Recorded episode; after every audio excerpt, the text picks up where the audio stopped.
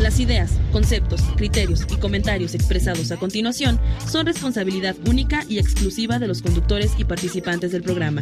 No representan el criterio o ideología de institución o tercera persona, de la Fundación Nikola Tesla AC o de esta radiodifusora XHAWD 107.1 MHz, Magnética FM.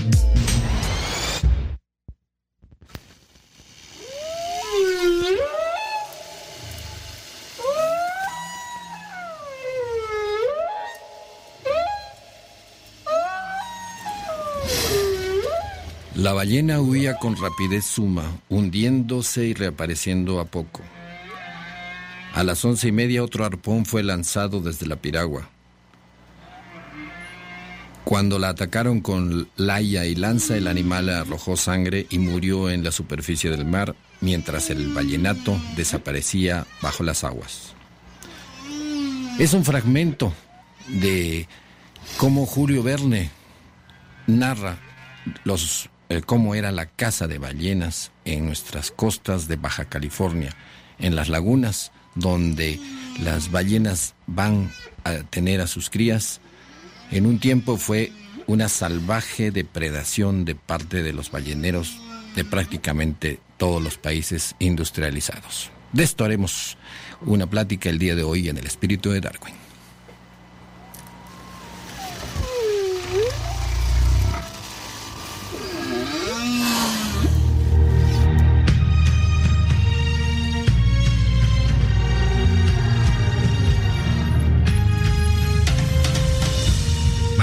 FM presenta su programa El espíritu de Darwin.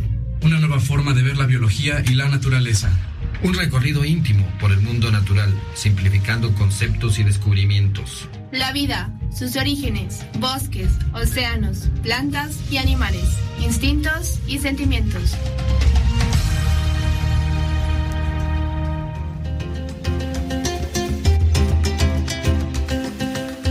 Hola, muy buenas noches, bienvenidos, naturalistas de corazón. 8 de la noche con 6 minutos. Noche fría de miércoles 9 de diciembre del 2020. Desde el altiplano desértico de San Luis Potosí.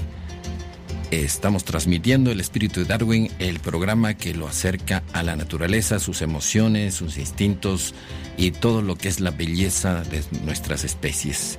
Y en invierno muchas especies llegan desde diferentes latitudes a pasar, pasar este invierno a, en México.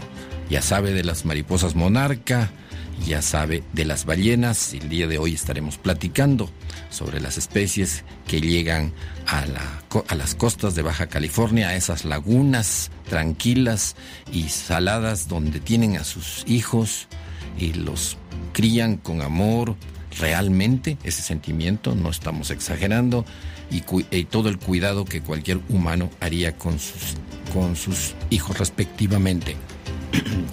El día de hoy tendremos una entrevista directamente con alguien que está allá en, en, las costas de Baja California y está trabajando con las ballenas. Le tenemos esa sorpresa el día de hoy. Eh, estamos aquí en vivo desde la cabina de Magnética FM 107.1 San Luis Potosí. Y también está con nosotros Raúl Gamboa. Raúl, ¿qué tal? ¿Qué dices el día de hoy? ¿Qué tal, Cristian? ¿Cómo estamos? Buenas noches, querido público. Pues aquí estamos un otro miércoles y como bien dijo Cristian, hoy estamos eh, celebrando la llegada de todos nuestros amigos los cetáceos, estas increíbles ballenas, unos seres impresionantes que llegan, no solamente los cetáceos, sino también llegan tiburones y llegan este otro tipo de especies al mar de Cortés porque pues es un lugar lleno de comida eh, como ya le explicaba también Cristian, eh, un lugar salobre en donde es fácil eh, que, los, que las crías puedan emerger. Entonces tiene todas las condiciones y pues estamos muy contentos de todo lo que se está avistando y ya verá la sorpresa precisamente con, con, la, con nuestro especialista que, que tenemos en ese aspecto. Lo estaremos entrevistando. Lo estaremos entrevistando a la distancia hasta las costas de Baja California, eh, nuestro estado ballenero, por llamar así. Eh, recuerde, nosotros le informamos, eh, las especies regresan de, las, de, de Canadá, de Estados Unidos, porque allá en tiempos de verano los días son más largos y se produce más biomasa.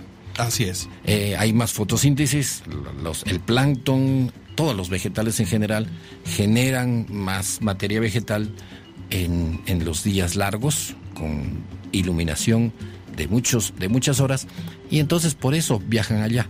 Y cuando se vienen las largas noches invernales, ahí hay poca comida y viajan las especies hacia eh, estas latitudes más hacia el Ecuador. Y vienen también muchos colibríes. Me extrañaba, Raúl, que hay colibríes que vienen desde Alaska a pasar el invierno en, en eh, México. Así es, y es que nos parece difícil a veces entender, pensamos que Alaska solamente es un lugar lleno de nieve, pero en la primavera y el verano, eh, allá realmente no hay primavera, hay, hay primavera, verano, otoño, invierno. Eh, exacto, eso es muy importante lo que estás diciendo.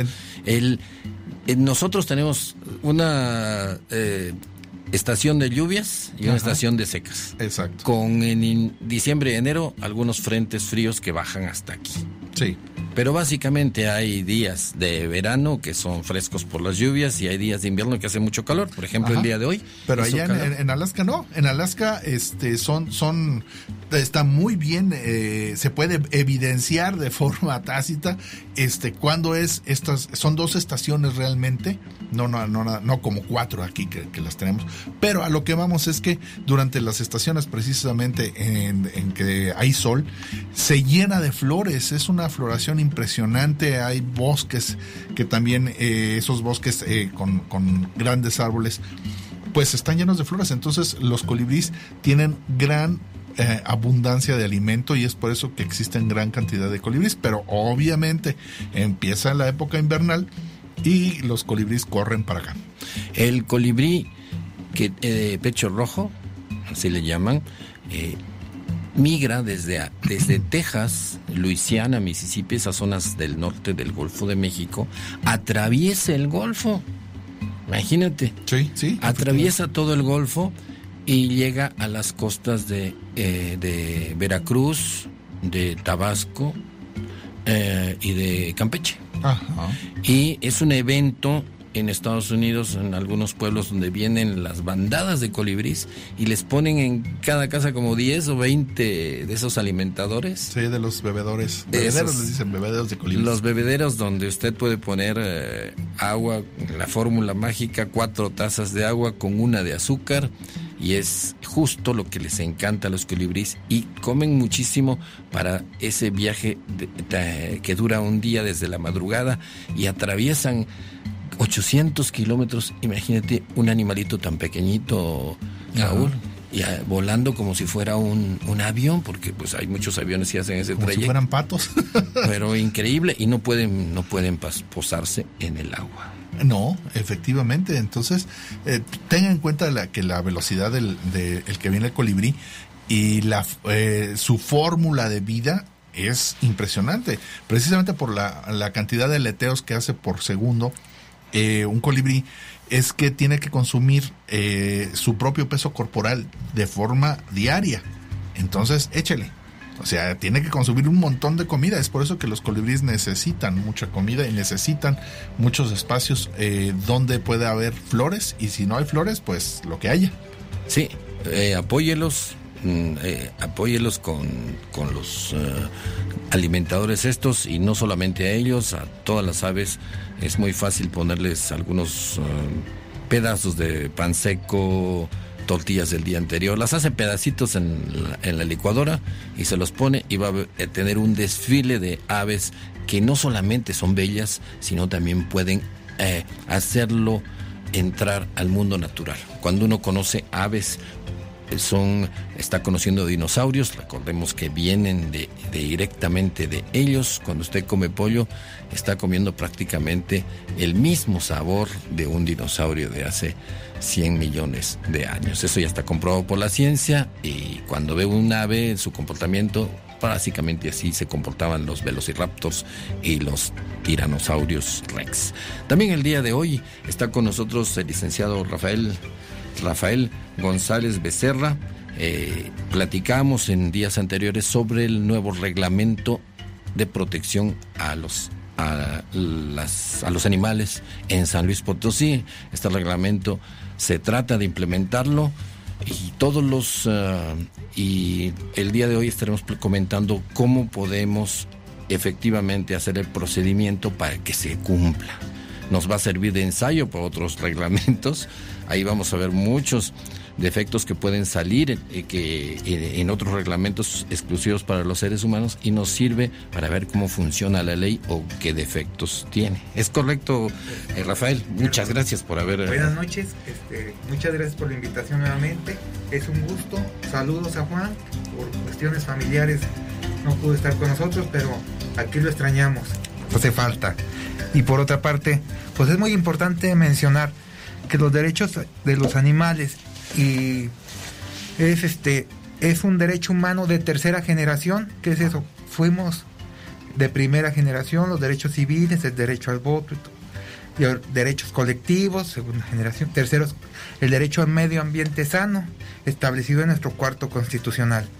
Realmente es importante, no, no es necesario tener un reglamento o todo el marco jurídico, porque podemos estar llenos de, normas jurídicas, pero si no los hacemos valer, eso es la parte importante, la validez, hacer valer nuestros derechos, el reclamar, denunciar, hacer esa cultura. Es importante que todas las personas conozcan que todos tenemos el derecho a un medio ambiente sano. Es constitucional. Es constitucional. Realmente. Como dice Luigi Ferranoni, el derecho al más débil. Pues tenemos que proteger al derecho en, entre ellos, pues los animales. Claro.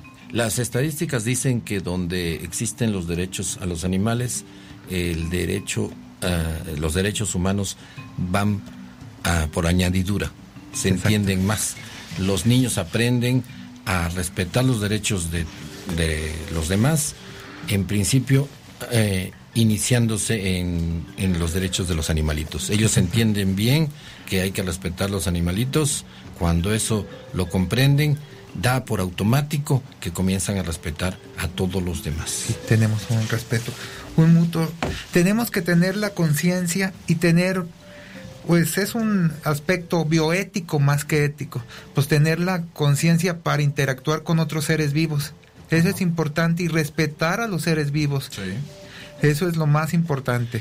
Ah, había una ley, la ley de protección a los animales de años pasados, pero esa ley, para aplicarse más expeditamente, eh, se tiene que tener un, reglamento.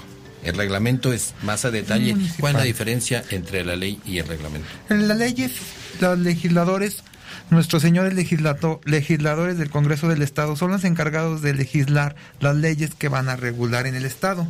El reglamento es de carácter administrativo.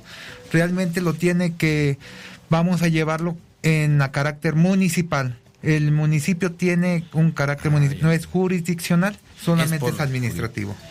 Cuando regresemos estaremos explicando más esto, que a usted también le puede servir no solamente para proteger a los animales, sino también para que tenga un concepto de cómo funciona la ley en un Estado de Derecho, cómo la Constitución eh, tiene que implementarse por medio de reglamentos y leyes. Está usted en el espíritu de Darwin desde San Luis Potosí, capital, Magnética FM 107.1.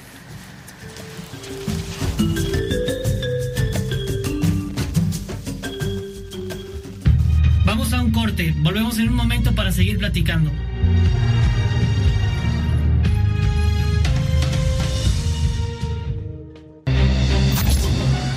En Magnética FM somos magia, somos calidez, somos tradición, somos Navidad.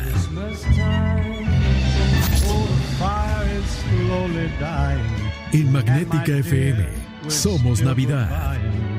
But as long as you love me so, let it snow, let it snow, let it snow.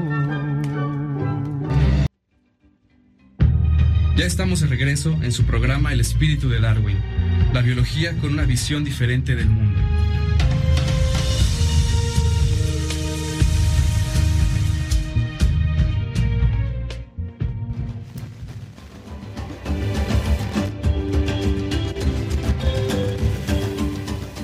Estamos de regreso el día de hoy platicando sobre los, ah, las especies que llegan desde el norte de Estados Unidos, de Canadá, de Alaska.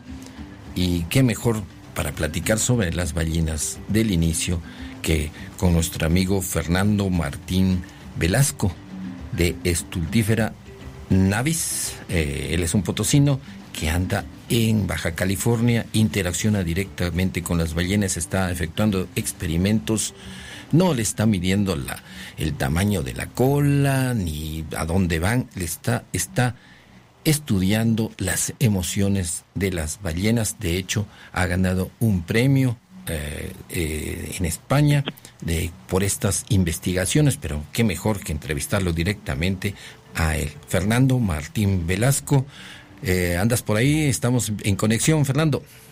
Hola Cristian, es un gusto saludarte y un gusto saludar a tu auditorio también. Eh, pues felicitándote de antemano de el premio que ganaron, ¿Stultifera Navis o cómo estuvo eso? Eh, sí, bueno, en, realidad eh, pues fue un, premio a la, al, ciclo que hemos venido desarrollando llamado los Juegos del Leviatán. Es un, ciclo que lleva ya, pues este será su quinto año, en el cual pues hemos estado desarrollando un trabajo de investigación, arte, ciencia con ballenas grises. Y entonces hace poco pues nos dieron la noticia de que eh, tenemos el segundo premio a la producción de la Cuartes Foundation eh, con sede en Barcelona. Y eh, nos premiaban por, por unas, unas grabaciones que hicimos de un concierto nocturno de ballenas, que es un trabajo que ya hemos venido desarrollando los últimos dos años. y bueno, eh, pues, con, esta buena noticia para poder seguir eh, trabajando en, esto, que es como una especie de investigación, arte, ciencia, eh, que son dos campos que tienen bastantes cosas que compartir el uno con el otro. Sí, estamos acostumbrados siempre a ver los programas científicos donde les ponen GPS, sondas a los animales y al final pues no se meten a lo que es el, las emociones, eh, los sentimientos, los instintos de los animales, que es lo que nos interesaría saber qué tanto se asemejan a nosotros y nuestros ah, sentimientos, nuestras emociones más profundas. Eh, en, efecto, y bueno, eh, nosotros el trabajo que hemos venido desarrollando ha sido, em, empezó con una idea bastante sencilla, pero tú sabes que las ideas sencillas luego tienen consecuencias inesperadas y poderosas, que fue eh, eh, la idea de, leerle poesía a las ballenas. y, eh, puede sonar un poco inocente, pero lo que no nos esperábamos era la reacción efusiva de las ballenas, que parece que les gusta más la poesía que a los seres humanos, por lo menos algunas, ¿no? Claro, sí.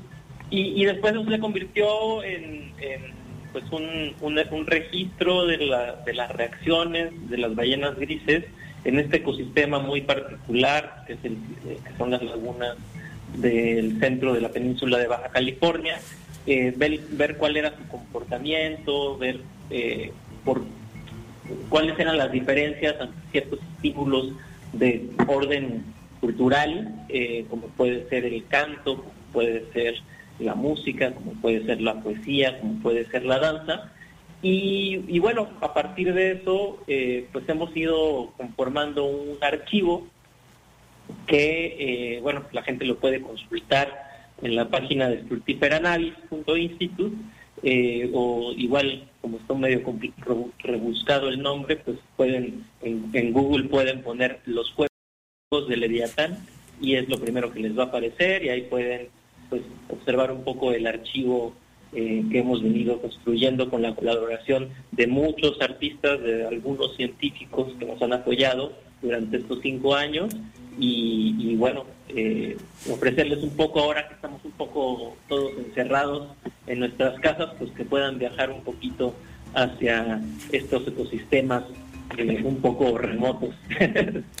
Exacto. Recordemos que eh, son ballenas grises las que tú interaccionas, ¿no, Fernando? Así es, la ballena gris, que es la especie migratoria que realiza la migración más más larga, eh, eh, como, como ya lo, lo, explicabas, eh, pues vienen desde el Ártico hasta aguas mexicanas que aquí tienen a sus crías. Y, y también algo muy curioso, aquí en México es donde se pueden observar estas, estos animales en condiciones de interacción que son únicas en el mundo. la ballena gris no se presta a acercarse mucho, es más bien elusiva, cuando está en aguas, eh, en aguas profundas, en alta mar, y en las lagunas su comportamiento cambia, como que llegan y están como tranquilas, no tienen depredadores, no hay grandes barcos que las estresen o eh, ese tipo de cosas. Y por el contrario, eh, alrededor de los finales de febrero, inicios de marzo, cuando el ciclo de, pues como de primera crianza de las ballenas bebés eh, ya terminó, pues se vuelven animales como muy sociables, que se acercan, muy curiosos con todos los ruidos, con todo, con todo lo que los humanos hacemos, que transmitimos, porque al final de cuentas somos mamíferos también, ¿no? Claro, claro, evidentemente. Y, son, se trata de otra inteligencia que equiparable a la nuestra, perfectamente, porque son, eh, pues son animales muy inteligentes eh, y que así como nosotros disfrutamos escuchando pues su, canto, eh, sus, eh, pues todas sus expresiones emocionales, pues un poco nosotros lo que hemos observado es que en algunos casos también hay un gran interés de parte de las ballenas sobre lo que nosotros podemos hacer. Y eso también pues nos lleva como a pensar también como lo que hacemos, porque si en algún momento en esa misma laguna, en ese mismo espacio, se asesinaban ballenas, eh, pues un poco la propuesta que con la que inició este ciclo es, en lugar de ir a matar, hacer lo mejor que puede hacer un ser humano, que es llevar arte, llevar poesía, llevar eh, la expresión de nuestras emociones y lo que mejor que tenemos nosotros. Y tú decías, somos mamíferos, los tonos de voz, eh, muchas actitudes se transmiten, no es necesario entender las palabras para transmitir emociones y al parecer las ballenas, según tu estudio, eh, entienden de alguna manera el, la emoción del humano que tienen enfrente sobre la lancha. Así es, eh, hay, hay hay mucho, mucha especulación se puede hacer al respecto. Eh, yo he escuchado las, las hipótesis más rebuscadas o las más sencillas. Eh, yo creo que, eh, bueno, hay que partir de, los hechos tal cual, como la descripción de los hechos y por eso y por eso es, es bueno tener este registro en el cual no tenemos que explicar eh, que, eh, por qué la ballena hace esto o lo otro, sino que simplemente se ve en la evidencia. La gente en sus casas eh, sabe identificar perfectamente cuando su perro o su gato están enojados o están felices. Bueno, pues lo mismo sucede con las ballenas. Nosotros somos capaces de ver cuando algo les gusta y cuando no, porque cuando no les gusta lo que esté sucediendo afuera, pues lo que hacen es que se sumergen y las dejamos de ver, ¿no? Eh, entonces, eh, ahora, este, estas lagunas que tenemos en México, eh, que son lagunas de agua salada, pues nos permiten, por sus condiciones ambientales, tener una acústica que ayuda a que estas interacciones se den. Y entonces es muy interesante que justo en el sitio donde nos pueden escuchar es donde estas interacciones suceden. excelente. ¿Dónde, ¿Cómo eran los sitios donde uno puede bajar y escuchar esas interacciones? Eh, es, es, o sulpiferanavis.org y puede, yo les sugiero que en Google pongan los juegos de Leviatán. Los juegos de Leviatán. así tal cual, y ahí encuentra uno la página con los sonidos correspondientes. Nos vamos a un corte, eh, Fernando. Eh, estamos en la línea, no te nos vayas. Regresamos en un minuto en el espíritu de Darwin desde San Luis Potosí, platicando sobre los cantos de las ballenas en Baja California. Volvemos en un minuto.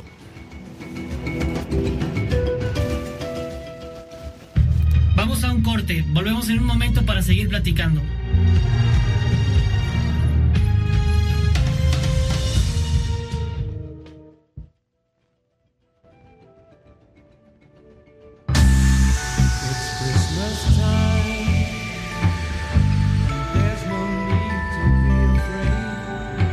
XHAWD somos Radio Juvenilmente Clásica. En Magnética FM somos Navidad con la energía aplicada a 5000 watts de potencia. Transmitidos desde Loma Blanca 198, Colonia Loma Dorada, en la zona platino de San Luis Potosí Capital. En los 107.1 MHz. Magnética FM. La Navidad es una época muy poderosa tiene el poder de unir personas, sentimientos, ideologías y pensamientos. Llenamos tus sentidos con el más avanzado sonido esférico. Merry Christmas. En Magnética FM somos Navidad. Una Navidad juvenilmente clásica. Ya estamos de regreso en su programa El espíritu de Darwin, la biología con una visión diferente del mundo.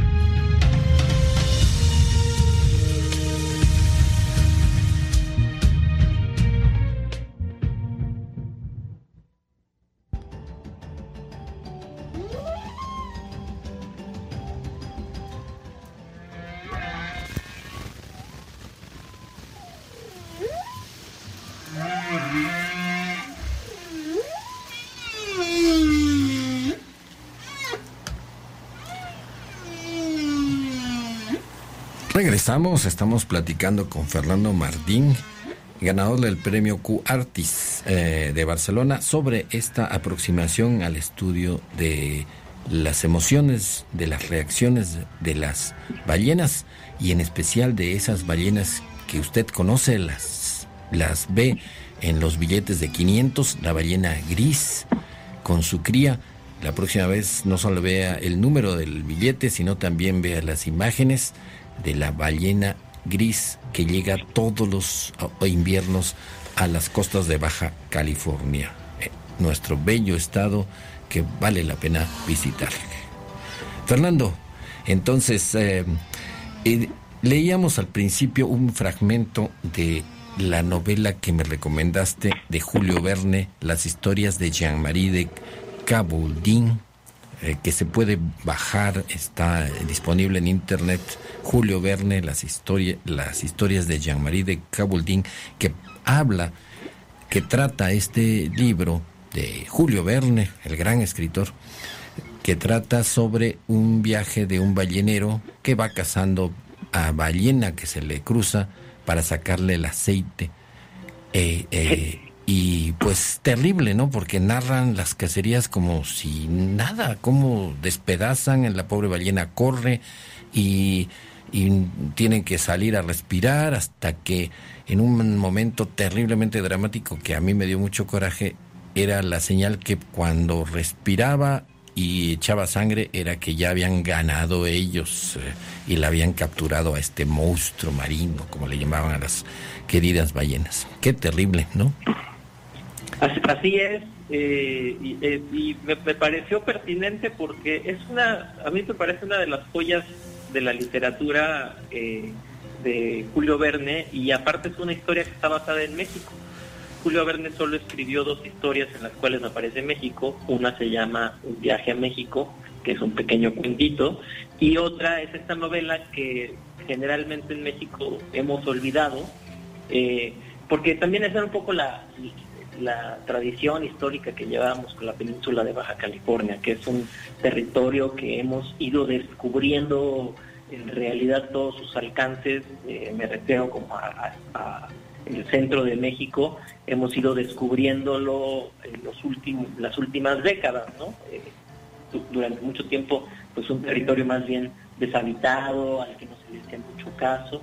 Y en ese territorio pues suceden todas estas historias que Julio Verne eh, nunca vino a México, menos a, la península de Baja California, nunca estuvo en un barco ballenero y sin embargo describe con bastante precisión, diría yo, cómo era la vida de los balleneros en estas lagunas en particular.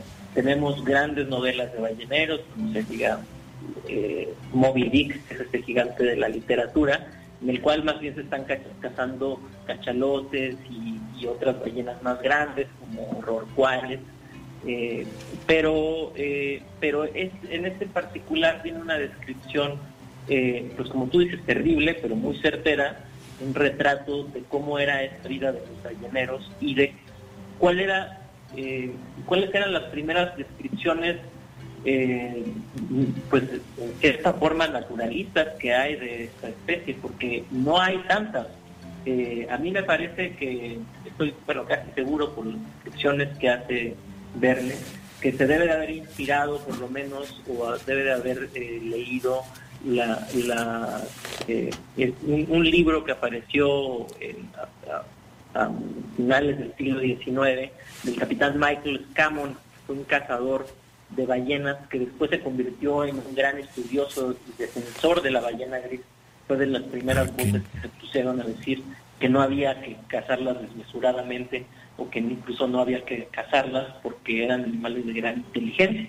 Sí, dicen ¿no? que los cazadores, y ha pasado muchas veces, los cazadores que empiezan a conocer a las especies que matan, terminan defendiéndolas porque se dan cuenta de la estupidez, no hay otra palabra, de utilizar tecnología, armas eh, de fuego para atacar animales que simplemente son, pues no tienen la idea de lo que les están haciendo.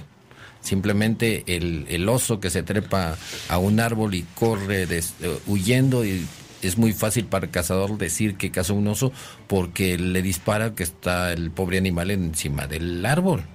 Porque en todo caso estaría escapando de lobos.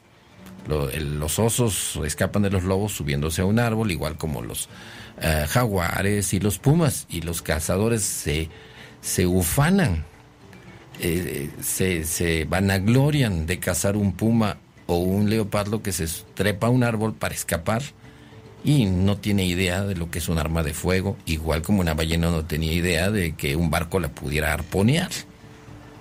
Exactamente, incluso Verne describe pues un poco la inocencia con la cual las ballenas conducían pues estando en estas lagunas, que en realidad es un sitio de descanso, donde, se van a guarecer de los depredadores, y cómo en, en el, al momento de la caza aprovechaban el cambio en las mareas, en las lagunas, que en realidad esas lagunas son sitios que no son muy profundos, son eh, sitios que, eh, que, cuyos canales pueden tener al máximo 50 metros de profundidad, lo cual, hablando para una ballena, pues es bastante poquito, ¿no? Sí. Eh, y, y, y, bueno, incluso a mí me llama mucho la atención eh, la descripción que hace del, de cómo las hembras, eh, al ser cazadas, o sea, siendo un animal muy peligroso porque eran un animal, son un animal que si son atacadas reaccionan muy violentamente, las hembras si atacaban a la madre, la madre no, no le hacía nada a los cazadores pero si atacaban a la cría, entonces la madre sí los atacaba. Claro, es decir, como es normal de cualquier de cualquier mamífero que cuida a sus crías. Exacto, y, y bueno, también vemos un poco el, el, este genio imaginativo de Julio Verne, en el cual en los, eh, ponen los diálogos de estos eh, cazadores, pues cosas que después el tiempo se encargaría eh, en, en realizar, como por ejemplo esta idea en un diálogo entre dos eh, cazadores de ballenas de que hablan de en un futuro eh, poner a las ballenas en parques. ¿no? Sí, como si fuera una, una granja de ballenas. Exacto, yo recuerdo cuando era niño todavía pude haber ido, eh, tuve la oportunidad de ir a Reino Aventura, en el cual estaba la ballena, tú, tú recordarás, Keiko, y pues la tenían como en un corralito encerrado. Bueno, eso ya se lo imaginaba Julio Verne en el siglo XIX. Eh, y bueno, también se imaginaban otras cosas que finalmente no han sucedido, como la posibilidad de ordeñar a las ballenas. Y sí, de hecho es, es, es, una leche concentradísima en grasas que se le inyectan directamente a la boquita de la ballenita pequeña. Eh, Así yo tengo una anécdota ahí al respecto. Eh, puedo decir que me encontré algo de leche en un recorrido. Eh, y, bueno, como, una buena curiosidad eh, eh, que pues, tenemos todos los aventureros, le di a probarla y, fue una, una cosa bastante interesante. así debe ser uno, a probar. Eres una de las pocas personas que ha probado leche de ballena. Rafael, eh, perdón, eh, Fernando. conclusiones. Oye, Fernando, quisiéramos preguntarte de tu trabajo, sobre todo. Mira, estamos bien, soy Raúl Gamboa y... Hola, Raúl. Estamos aquí este, viendo lo de cómo eh, este, este, este, ritual que tienen las ballenas, que precisamente es por lo que te están dando el premio, eh, ¿nos quisieras platicar un poquito acerca de este registro fónico? Sí, por supuesto. Eh, esto fue eh, consecuencia de después de estar, pues pasar acampando a, pie de la laguna pues muchos meses Ajá, sí, claro. en los diferentes años nos, notamos que en una de esas noches eh, había un momento en el que las ballenas se juntaban en el sitio de la laguna y empezaban a hacer eh, exhalaciones constantes, continuas, muy juntas, que eran como, pues casi como una especie como de ritual, ¿no? sería difícil de, saber, de describirlo en términos humanos, ¿no? Pero al final tenía, tenía que ver como con un sentido ahí de juntaban, lo hacían exclusivamente durante la noche, porque en la mañana ya no lo hacían. No, no sabemos aún si, si eso es porque hay presencia humana durante el día, pero al final de cuentas era un fenómeno que aparte se escuchaba, o sea, como si lo tuvieras al lado de la casa de campaña. Y lo empezamos a grabar y, aparte pues es un, fenómeno acústico ahí muy interesante. Muy interesante. Sí, porque aquí tú eh, decías precisamente que te eh, que esto te inspiró eh, y sobre todo para con la cultura yumán. Sí, una, una de las de, de, lo que ha sido todo este ciclo, esa parte de la investigación en campo, pues rescatar toda la, toda la etnobiología que tiene que ver con las ballenas. Lamentablemente en esta zona de Baja California las culturas originarias se han visto seriamente golpeadas pues, por el paso primero, por la desaparición primero eh, eh, durante la época misional y luego pues ya en el México moderno. Eh, entonces, en esta zona en particular, el conocimiento etnobiológico respecto a las ballenas se ha perdido. Sin embargo, eh, hemos logrado reconstruir a partir de la investigación histórica mucha información que nos apunta a que había una interacción cotidiana de las ballenas en un sitio que es el único del Pacífico eh, en el cual se esta tiene conocimiento. de ballenas no era cazada por los grupos originarios. Ah, muy bien. No, pues difícilmente. Este, Fernando, mira, eh, nos tenemos que ir al corte. Lucero nos dice que se nos acaba el tiempo. En, regresamos en un minuto para despedirnos eh, eh, y para que nos des tus conclusiones rápidamente, Fernando. Eh, volvemos, volvemos en un minuto en el espíritu de Darwin desde San Luis Potosí, capital FM 107.1.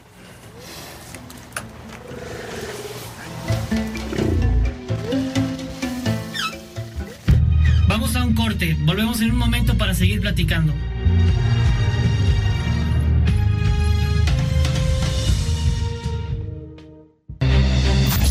En Magnética FM somos magia, somos calidez, somos tradición, somos Navidad.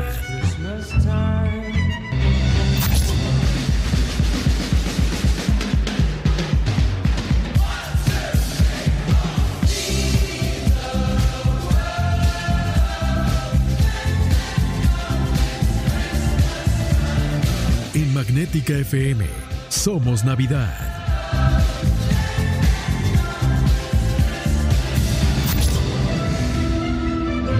Una Navidad juvenilmente clásica. Ya estamos de regreso en su programa El espíritu de Darwin, la biología con una visión diferente del mundo.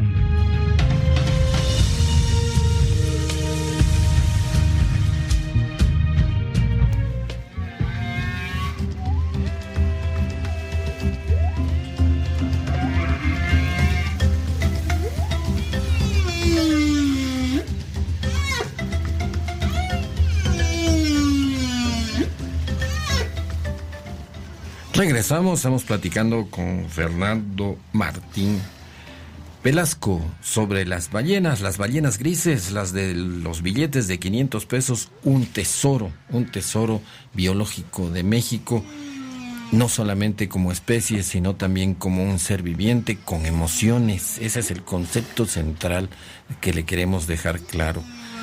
Tienen inteligencia, tienen emociones y las más queridas para nosotros, nuestros hijos, ellos también tienen eso eh, y son mamás preocupadas. ¿Qué mejor para proteger a estos, a estos animalitos? Entre otros, la vaquita marina, Baja California, como dijo Jacques-Yves eh, Cousteau, el explorador eh, marino francés, es el acuario del mundo, es una riqueza biológica de peces, de mamíferos marinos.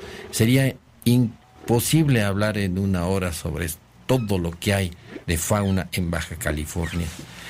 Cuando decida visitar, no solamente vaya, estudie mucho antes. Los animales no solamente son bellos e impresionantes al verlos, estamos acostumbrados a la cultura del espectáculo, de algo que nos apantalle, pero todavía no hemos entendido que hay que penetrar, estudiar, enterarse de cuál es su vida profunda, eh, de cada una de estas especies. Eh, Fernando, conclusiones.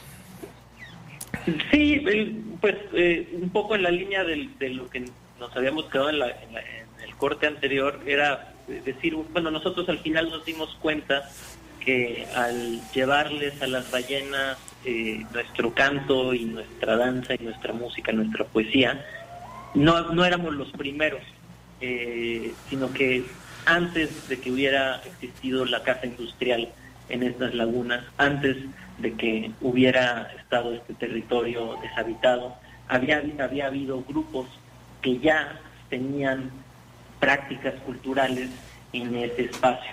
Y eh, creo que la conclusión sería que la naturaleza es un espacio, es la naturaleza es cultura. Eh, todo espacio natural es un espacio eh, cultural per se y eh, nosotros somos parte de esa cultura, de esa naturaleza, no hay una división. Eh, y entonces un poco esa sería como la propuesta para, en este caso, que hacemos para la interacción con cetáceos avanzados, pero en realidad con cualquier especie, con las especies que, la gente tiene eh, en su entorno, reaccionan también a este acomodo cultural y en tanto más sepamos sobre nuestras culturas, más, ah, más herramientas podemos tener para preservar eh, las especies que viven en, eh, en estos ecosistemas. Estos ecosistemas que están a la vecinos, vecinos para visitarlos, no están tan lejos y sobre todo que el turismo en México no solamente sea para ruinas y danzantes, sino también eh, adentrémonos en nuestra riqueza de diversidad biológica, no solamente para tomarle fotos, sino también para tratar de entenderlas, entenderlas y así nos entenderemos más a nosotros mismos. Ernest Thompson Seton, escritor, explorador de biología, decía que a lo largo de todos sus años de, convivir con especies de diversas, de todas, estamos hablando de lobos, de venados, etcétera, etcétera, él no veía nada que nada que tuviera el humano que los animales no tuvieran de alguna manera y nada que los animales tuvieran que el humano no también lo tuviera de alguna manera. Para él no había ninguna diferencia específica, sino más que nada era gradual, como tú bien dices. Es un continuo, nosotros somos un continuo de los animales, descendemos de la biología de la Tierra, todos descendemos de un ancestro común de hace miles de millones de años y ya está todo analizado por los, por los genes. No hay duda, los animales y nosotros somos prácticamente uno, en nuestras emociones sobre todo. Lo hemos dicho muchas veces. Eh, Fernando, pues muchas gracias. Te estaremos entrevistando, si eres tan amable, en, unas semanas más para que nos platiques cómo va esto de nuestras ballenas grises en Baja California y cómo van tus investigaciones. Encantado, Cristian, eh, y pues, pues eh, invitar a la gente también a que a que visiten eh, pues eh, estos ecosistemas eh, para que conozcan y tengan la experiencia de poder encontrar pues, al, al gran leviatán, como le decían las historias antiguas, y hoy le llamamos ballena gris. Ballena gris, el sitio Los Juegos de Leviatán en Google. Eh, así, así es, los juegos de Leviatán, la página de stultiferanalis.institute, eh, ahí pueden encontrar eh, más información sobre este proyecto. En la página que tenemos del Espíritu de Darwin en Facebook igualmente estaremos poniendo estos, estos eh, links, estos sitios tan importantes para que la gente se adentre al, al, al a los sentimientos de los animales, a lo que somos nosotros mismos. Entre más uno conoce a los animales, más se conoce a sí mismo. Muchas gracias, Fernando. Felicidades nuevamente por tu premio, bien merecido. Y estaremos platicando otro día. Hasta pronto, Cristian. Eh, Hasta luego. Gracias nuevamente, eh, Fernando Martín. Regresamos. ¿Qué opinas uh, de, esto de la protección a, los, a, las ballenas y todo lo que ocurría, Rafael González? Realmente es importante que somos parte de un ecosistema y tenemos que respetar. No es excepción nuestra constitución en, con su reforma en 1999 que da el derecho a un medio ambiente sano y garantizando y dentro de las políticas y el derecho de los derechos sociales, culturales y ambientales, Ajá. dentro de ese marco entra y regula mediante reglamento la ley que faculta al, al, reglamento del municipio libre y soberano de San Luis Potosí. Y eso faculta a la, al órgano administrativo para llevar cualquier denuncia. Es nuestra obligación y es nuestra es nuestra obligación denunciar cualquier acto. Claro. Si nosotros no cuidamos el medio, el medio ambiente, que es nuestro hogar realmente, y somos parte del ecosistema, si al momento que ellos se extinguen, nosotros nos estamos extinguiendo. Así es, es algo que no nos cae el 20. ¿Dónde encontramos ese reglamento, esa ley? En el diario oficial del Estado de San Luis Potosí, periódico oficial del Estado de San Luis Potosí. Así lo ponemos directamente, o sea... Sí, en el Google, Google googleas periódico oficial de San Luis Potosí y salen reglamentos, todos los reglamentos vigentes, sus últimas reformas, igual. La ley, esos están en la página del Congreso del Estado, en la pestañita de legislaciones, encuentras toda la legislación vigente, con sus últimas reformas. Y con eso en la mano podemos pues, interaccionar y la ley nos tiene que apoyar. Es correcto. Nosotros con cualquier ley, no solamente con los animales, querido oyente, uno tiene la ley en la mano y puede requerir a cualquier autoridad, a la policía, sí, y tienen que defender, tienen que defendernos. No de eso se trata la democracia. Un es el derecho, es el Estado de Derecho, el que donde hay una ley tiene que las, las autoridades están obligadas a, a hacerla cumplir y nosotros de denunciarlas. Eso. Dar el seguimiento adecuado, ir al órgano jurisdiccional o administrativo, en este caso sería con el síndico municipal, presentar tu denuncia y sustanciarlo directamente. Y para cualquier cosa que necesiten o cualquier denuncia, estamos a sus órdenes. Si gustan, les damos el celular 44 46 55 05 75 y en cualquier cosa. En el momento que necesitemos cuidar nuestro medio ambiente y entendamos que tenemos que cuidar nuestra casa, en ese tiempo estaremos creciendo como seres humanos. Como seres humanos, como tú lo dices, Rafael González Becerra, licenciado. Estaremos poniendo ese número, lo vamos a estar repitiendo todo el tiempo. Eh, yo creo que sí te van a llegar algunas denuncias eh, para defender a nuestros animalitos. Nos vamos, Raúl. Nos estamos viendo, Cristian. Buenas noches, público.